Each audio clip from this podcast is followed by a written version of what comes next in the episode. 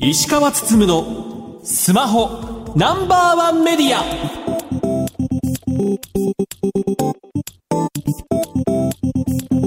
皆さんこんばんは。石川つつむのスマホナンバーワンメディア。パーソナリティスモー携帯ジャーナリスト石川つつむです。アシスタントの松代ゆうきですこの番組は最新情報から役に立つ情報までスマートフォンと携帯関連商品の幅広い情報を発信する番組です。石川さん2023年最後の放送になりました。そうですね。まああっという間の2023年だったのかなという感じがしますが、うん、まあ振り返ってみるとやっぱりねスマートフォン各社新製品出てますけども、やっぱりそのデザイン的にはもう決まりきった感じになってるというか、画面サイズしかり、デザインとかっていうのは定番化してるなっていうとこある中で、まあ一つには今年振り返ってみると、まあ AI をね、組み入れていこうっていうまあ流れがあったのかなというところだと思いますし、実際ね、まあこの番組でも AI を取り上げる機会が増えてきたのかなという感じだったりもしますし、あとまあね、結構スマートフォンだけではゲストを呼ぶのが大変になってきてるので、例えばキーボードをね、特集してみたりとか、あと保護フィルムを特集してみたりとか、ついこの間のね、Windows を取り上げてみたりとかっていうところで言うと、はい、まあ、だいぶね、取り上げる幅も広げつつあったりもするのかなっていうところは、今年ね、放送を振り返ってみると、顕著だったのかなって感じしますね。もうすぐこの番組のタイトルも変わる日が来ちゃうかもしれないですね。いやね、ただ、あの、一時ね、ブレる時もあったりもするんですけど、まあ基本はね、まあスマートフォンなのかなというところだったりしますのでね。うん、あの、まあ軸はスマホなんですけど、まあね、来年もね、いろんなところにね、変わったところを読んでみようかなと思ってますんで、来年も来てきてほしいなと思いますね。はい、ぜひお願いいたします。さて石川さん今週の特集ですが。年末恒例企画ウェブニュースサイトの IT メディアモバイルと携帯ウォッチの編集長お二人と2023年のモバイル業界を総括していきたいと思います。それでは今週も30分間お付けください。番組の X 旧ツイッターハッシュタグは SPNO1 です。皆様からのポストお待ちしています。石川つつむのスマホナンバーワンメディア。この番組は非鉄金属の総合ソリューションプロバイダー、アルコニックス、日本経済新聞社の提供でお送りします。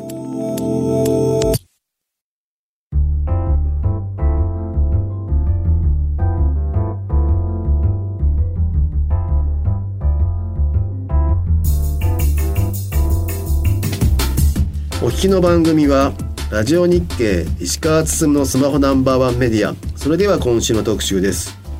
2023年を総括。モバイル業界座談会スペシャルパート1今年も様々なことがあったモバイル業界の1年をメディアを代表してこのお二人とざっくばらんに本音トークで語っていきたいと思います。それではご紹介いたします。IT メディア株式会社 IT メディアモバイル編集長の田中聡さんです。こんばんはよろしくお願いします。続いて株式会社インプレス携帯ウォッチ編集長の関口聡さんです。こんばんは。よろしくお願いします。さて今年も通信業界では様々なニュースがありました。その中から皆さんが取り上げてみたい話題を振り返っていただきたいと思います。はい。やっぱり今年振り返って一番こう語りたいところで言うと通信品質のところなのかなと。で12月に入っていくつかね通信障害ありましたし、まあ、通信障害までいかないですけども NTT ドコモがネットワーク品質を落としていて結構ね多くのユーザーが困ってるという状況にもなっています。でドコモとしては3回ぐらい説明会を開いたりもしてますけどもなかなか良くなった印象がないというところがありますが田中さんドコモのネットワーク品質について何か思うことありますか？そうですね私はメインがソフトバンクなのであんまりその日常生活で不便だなって感じることはないんですけど、ただ話題になったタイミングで、まあ、都内で昼間にドコモ回線は持ってはいるので、うん、使ったところ1メガも出ないみたいな、うん、本当に格安 SIM MVN サービスよりもちょっと逆に劣るような品質を目の当たりにしたので。まあ、実体験としては SNS 等であの言われてる通りだと思いますし、まあ、ドコモの説明も頭ではわかるんですけどじゃあそれが本当に効果が出てるのかがまだ見えてないですしほぼ指摘されてますけども他社と遅れて対応が後手に回ってしまってるっていう印象を拭えないですしなかなか少しあのまだ前向きな印象を持てないというのが率直なところでありますがあの頑張ってほしいなと思っていますね。はい、声優さんどうですか？今年の春頃でしたよね。いろいろ取り出さされるようになったというのがですね。確かにその頃東京の中でも都心の渋谷とか新宿とか、まあ、駅周辺特に今渋谷だとあの工事中の渋谷駅の中歩きながらスマホでちょっと調べようみたいなタイミングでちょっとつながらないアンテナは立っているのになんだろうみたいなことがやっぱり実際自分自身も体験することがありでそこから数ヶ月経つと同じような場所での体験っていうのは改善されてるんですけれどもまた違う住宅地でとかあるいはまた別の駅のところであれまたちょっと通信止まってる？アンテナピクトを見たら 5G から 4G へ切り替わったあれあれ？っていうようなこともあったりして、まあ、それで、えー、説明会の取材をしていると、まあ、やっぱりなかなか苦労を重ねられているんだろうなというのがずっと続いてこの年末を迎えてしまったというところですね。ね。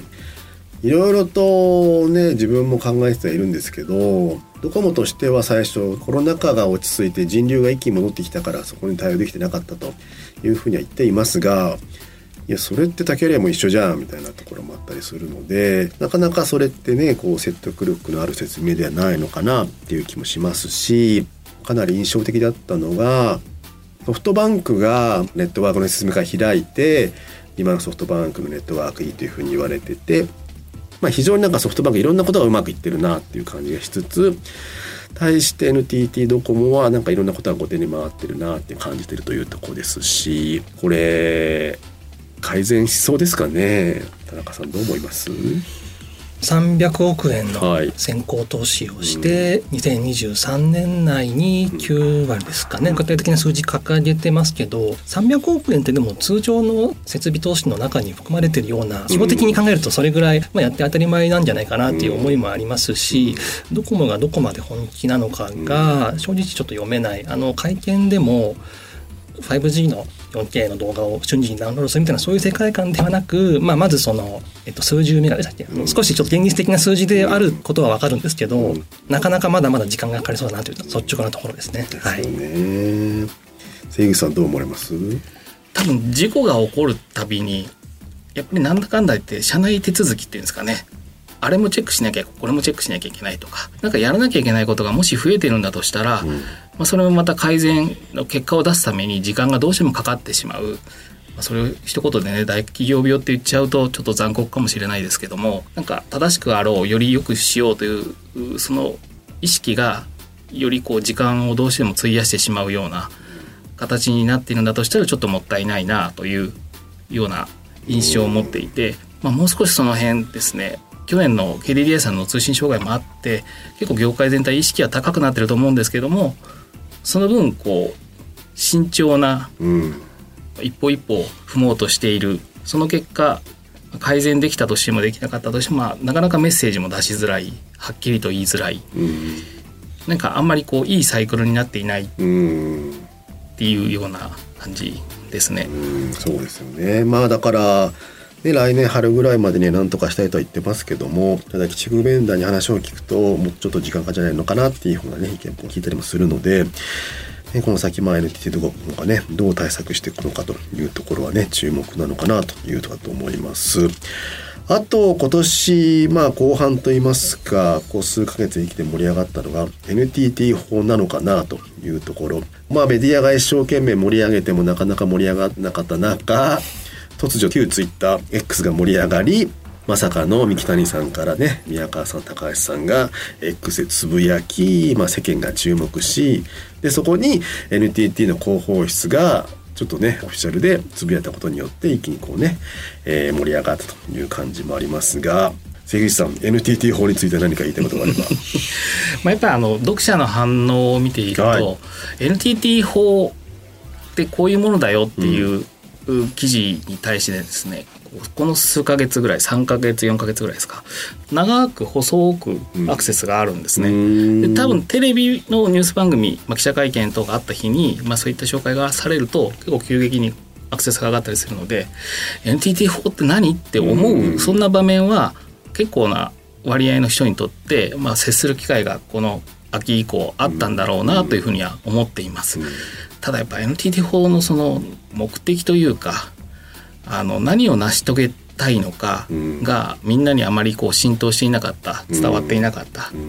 だから何が課題なのかもわからないし競合の方々がどこに問題意識を持っているのかっていうところもなかなか伝わりづらい、ちょっと当事者の方々は一生懸命頑張っていらっしゃるんですけども世間とのこのギャップというか空回り感というか、まあ、そこをなんとか僕らも潤滑として頑張りたいんですけど、うまく伝わっていかないなっていうこう辛い34か月といったところでしたね。そうですよねだから NTT が何をしたいのかって本当の狙いはどこなんだっていうところも見えないところもあったしじゃあなんで自民党はあんなにやる気なんだっていうのも見えなかったっていうのもあるのかなって気がしますがその点田中さんどうですか？本当にこれ突然降って出た話題で、まあ、うん、NTT の決算会見で株の売却から始まりなんかそこに付随する話題として出てきたんですけど突然その181社がその廃止反対みたいな会見をして我々はまずその事態を飲み込むことと NTT この背景をまずまあおさらいし直すところから始まり、で今2社間2社間というか NTT 側と競合というか、まあ、他の事業者側の意見がまあ真っ向からぶつかってますけどそれぞれの思惑がなかなか噛み砕いて説明するのが本当に難しいなと。で聞いてる限りで目指す方向は同じなんだろうなとは思うんですけどもそれぞれ意見が微妙に食い違っている。そのユニバーサルサービスのなんか定義にしてもユーザーのこと指してるのかサービスのこと指してるのかでなんか2社間で意見がその食い違ってたりして、まあ、石川さんもいろいろなところでおっしゃってますけどやっぱりあのオープンな場でのその本当にみんな集まって議論して腹を割って話してほしいなと思うんですけども、まあ、それがその SNS のまあ場外乱闘で少し盛り上がったりはしてますけどもなかなか我々は双方の話を聞いてそれをまあ噛み砕いて説明してでそれをまた持ってまあ双方が反論するみたいな形でなんとかメディアを媒介にして間接的なその議論がついてる感じが非常にもどかしいなと思ってますので、まあ、総務省が本当に温度をとって何か自民党内で終わらすんではなくてもう少しちゃんとした場を用意して噛み砕いた議論が必要なんじゃないかなとは思ってますね。そうですよね、まあ多分ね来年総務省でまあ審議会とかあっていろいろ議論するんでしょうけどだけどもなんとなくもう筋が決まっていてその通り流れていくって感じもするので、まあ、できればね YouTube 配信して国民の関心事としてね見られてほしいなっていうところもありますしちょっとね今自民党がざわざわしてるのでこれタイミングによってはどうなったのかなっていうのもねいろいろ考えたりもしますよね、だから来年ね本当にこう廃止のままいくのか総務省の意見が強くなって廃止じゃないふうに終わるのかというところはねいろいろとまだまだね予断を許さないのかなというところだと思います。はいさて番組後半では IT メディアモバイル携帯ウォッチそれぞれのウェブサイトで最もアクセスの多かった記事をランキングで紹介していただきたいと思います。はい、えー、毎年ね意外な記事が上位に上がるのでねそれで盛り上がったりもするんですがはいそれではまず田中さんから IT メディアモバイルの人気記事トップ3をご紹介いただきたいと思います。はい。あの毎年今石川さんおっしゃった通り意外な記事が上位に来るんですけども、2023年もこれかという記事が上位に揃っております。じゃあ3位から聞きます。3位は2022年を振り返る括弧11月編。意外と知られていないスマホの充電でやってはいけないことちょっとこれ既視感があるようなタイトルなんですけど、実は2022年のアクセスランキングトップ1の記事がスマホの充電でやってはいけないことだったんですよ。はい、で2022年12月に毎月の振り返り記事を12か月分12本12月後半に出すんですけどその11月編つまり一番読まれたスマホの充電の記事が入る11月編を2022年の大晦日に出したんですね。はい、それがあの2023年1月以降も読まれて、えー、年間で振り返ると3位になったという。はい、これは IT メディア的に大丈夫なんですか？大丈夫なんですかね、あのー、年始取った去年の記事がずっとこの1年第3位だったっていう。まあそれほどやっぱり充電のその注意喚起っていうのはまあ多くの人に刺さるんだなっていうことがまあ改めて。ただこの記事自体は割と普通に詳しい人が見ればそんな知ってるよっていうツッコミが来るような記事なんですけどもまああの例えば Google であるとか Yahoo とか外部の流入で非常にアクセスが稼がれてあの一元さんというか一般の人に刺さったんだろうなっていうのを改めて感じたところであります。はい、じゃあ2お願いします。はい、2位は一部のエクスペリアに謎のアイコンが出現。起動してもエラー削除もできずという記事が入りました、これあのあんまり公にというかそんなに盛り上がった話ではないんですけど8月ですね23年8月にエクスペリアの一部で謎のアイコンが出るという。どういうアイコンですか？アイコン表示のないアプリなんか丸みたいな何も中身のないあのアイコンが出てまああの単純なバグなんですけどもアップデートすると治るという簡単な話ではあるんですがなぜかこれがめちゃくちゃ読まれまして、まあ、外部の流入を含めてなんですけども考える要因としてまあエクスペリアという割と兵士読者が好きなブランドの機種とあとまあ不具合という、まあ、ちょっとマイナスなネタなんですけども、まあ、謎のアイコンっていうあのとりあえずなんだろうってやっぱり思っちゃうじゃないですか、うん。そこのはいもう一発ネタではあるんですけどもただまあエクスペリアに対する関心であるとか、まあ、やっぱりスマホの不具合って最近そんなにあのめちゃくちゃおかしなものって減ってきたと思うんですけどもその中でなんかまだ出たのかっていうので、まあ、かつての Android 黎明期に少しその不具合多発してた時期を思い出させるようなそういう効果があったのかもしれないですね。それってこうドカンと読まれたんですか？ドカンと読まれましたね。はい。なぜか。はい。それ携帯ウォッチはどうでした？全くええ まあちゃんとあのご紹介の仕方とかタイトルの付け方ああだと思いますその違いがうーんでじゃあ1位は。はいどうですか、1位はですね、Android スマートフォンの動作が重い時に試したいキャッシュの削除。えという、あのそれ2023年である必要があるのかっていうところなんですけども はい。これが1位でした。で載せたのが1月2日っていうまあ本当にもういあの2023ええ幕開けに載せた記事がドカンと読まれ年間1位というなんか綺麗な感じで収まってますけどネタは割と初歩的なハウツー記事っていう、はい。まあ、キャッシュ削除することでもさもさな動作が速くなるっていう、まあ、よく聞くテーマではありますよね。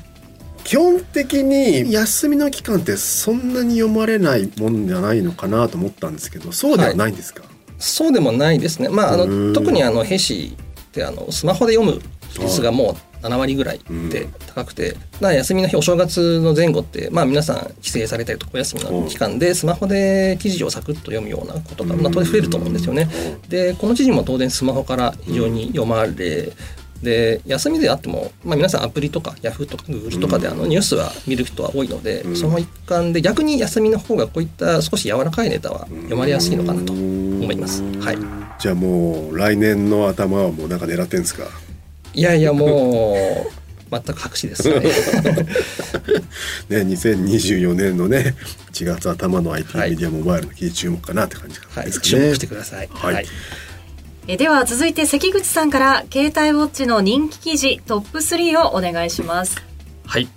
3位に入ったのは今年2月20日に掲載したコラム Google マップのタイムライン機能って本当にいいものですねというものでしたへ確かに Google マップはなんか随時バージョンアップというか新機能が追加されてますのでこの瞬間このタイミングに何かあったというわけではないんですけれども、まあ割とやっぱり Google さんのアプリは何かいいものがあってご紹介するとあそんなのあったんだっていう感じで結構気づかれていない比較的新しめの機能だったりとか、まあ、タイムラインについても以前から提供されていますけどもなんかあんまり使いこなしていない方がいらっしゃるのかなというところでやっぱりこれも同じようにあこういうのがあったんだねっていうので意外と読んでいただけたというタイムラインってですね過去に行った場所とかが出るみたいな感じですそうですね。この日どこを訪れたかが分かるという、えー出張の時とか旅行の時とかもそうですしコロナ禍でなかなか外出れなかった時にはあれ今日一日もう家の周り 100m ぐらいしか歩いてないよっていうのがまあ目に見えて分かったりとかまあそんな機能だったりするんですけどもそれを改めてご紹介しましたら結構あの共感を得たような感じの反応もあって、まあ、先ほどお伝えしたようなあのこんなのもあるんだっていうのもあって意外と読んでいただけたなと、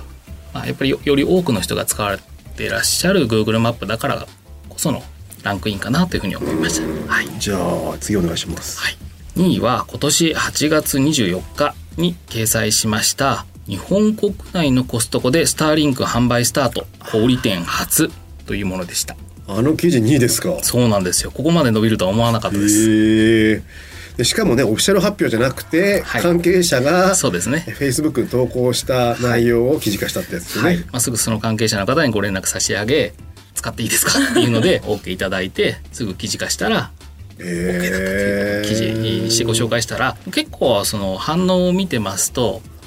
スターリンクっていうものをやっぱりなんとなく知っている方、で、ちょっと最近身近に感じて来られてる方が、この時あの店舗、小売店で販売が初めてだったので、キャンペーン価格で提供されてたのもあって、これならなんか使わないけど買ってみようかな、みたいな。まあオンラインでわざわざ注文するのは手間だけど、ちょっと行くお店にあるんだったら、ついでに買っちゃおうかな、みたいな反応があったりとか、普段絶対携帯ウォッチを見ないようなコストコファンみたいな方。の X 上での反応がありなんかコストコでこんな新しいのがあるんだってみたいな感じでポストされているのを見てあ世の中にやっぱちゃんとコストコファンっていうのもいらっしゃるんだっていうのを改めて感じたりとかして。いやだスターリンクが最初にコストコを選んだのはすごいなと思って、いいとこついてきたなっていうのはすごい感じてぱりコストコ行く人って、まあ、自分もたまに行くんですけどやっぱみんなでかい車で来ててやれティッシュ買ったりとかでかい肉買ったりとかしてるわけですよっていう中であのでっかいスターリンクのアンテナもちゃんと入るだけの車でみんな来てるので 結構衝動買いで買っていってね電源さえさして空が見えればねすぐ使えるようになるので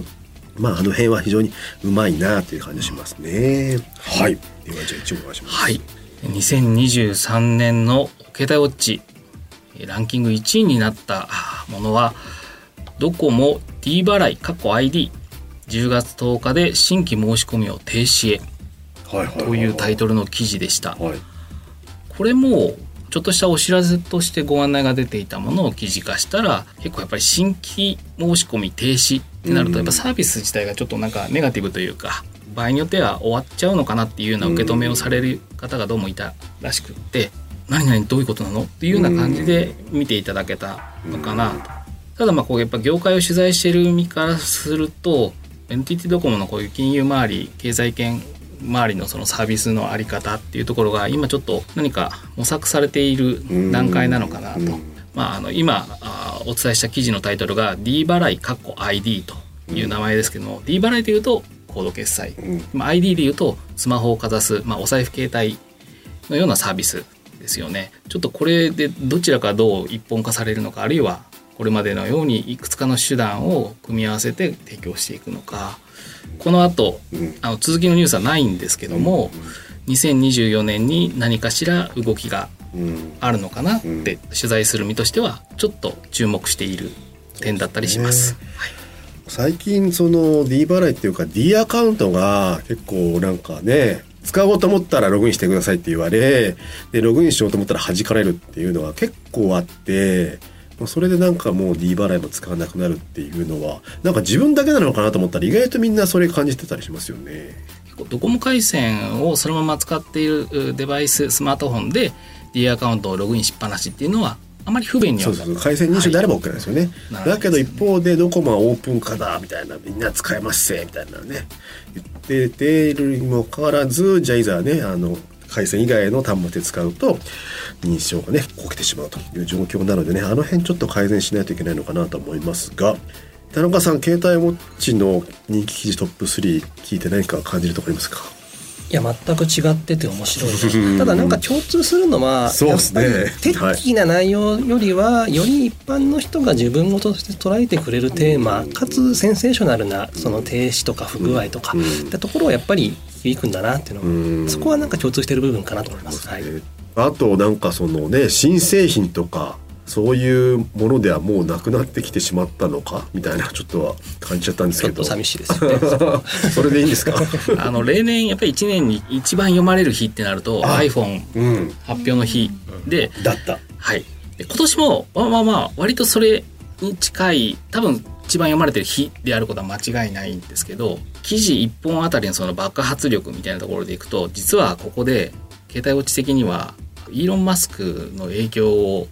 ネガティブな方向で受けているっていうのがあってですね。ほ X、まあ、あの以前ツイッターと呼ばれてたサービスには、モーメントっていう機能がありまして、うん。あれで結構取り上げられると今これが流行している話題ですよみたいな形で記事自体が結構普段全くこういうテクノロジーに触れていないような方にもリコメンドで紹介されてたんですね。結構それのおかげでピックアップしていただくこともあってアクセスそれなりに良かったんですけど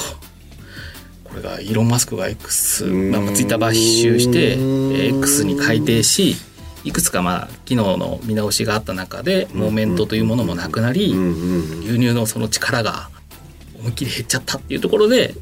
そういう意味で iPhone うがんいまいち伸びななかったなるほどね。というのが今年そうですよね。の秋でしただからモーメントしかり今はね記事を埋め込んでもね単なるサムネイルしか出ないみたいな感じもするのであの辺でね、まあ、X としても、まあ、できるだけね X 上にユーザーを囲っときたいっていうのもあるけど外に出したくないっていうのもあるでしょうから、まあ、それによってこうねウェブメディアが影響を受けた年だったかなという感じですかね。はい。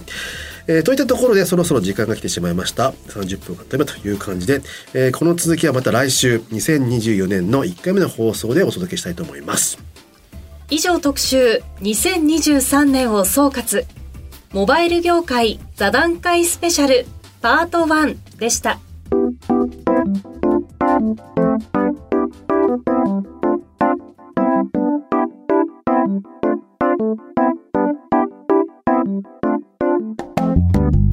石川つつむのスマホナンバーワンメディアエンディングです番組では皆さんからのご質問、情報などをお待ちしています。番組サイトは検索エンジンで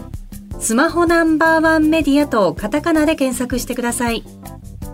ラジコではタイムフリーで放送から1週間、いつでも無料でお聞きいただけます。さらに音楽ストリーミングサービス Spotify でもこの番組をお楽しみいただけます。また、X、旧 Twitter のアカウントは spno1media spno1 メディアです。ぜひフォローしてください。石川つつむのスマホナンバーワンメディア。この番組は、非鉄金属の総合ソリューションプロバイダー、アルコニックス、日本経済新聞社の提供でお送りしました。さて石川さん、来週ですが、今週に引き続き田中さん関口さんと一緒に2024年のモバイル業界を予想していきたいと思います来年の放送は1月4日午後8時20分からです。田中さん関口さん来年もよろしくお願いしますよろしくお願いしますす。ラジオ日経石川つつむのスマホナンバーワンメディア。お相手は？石川つと IT メディアモバイルの田中と携帯ウォッチ関口と松代ゆうきでした。あよあよ。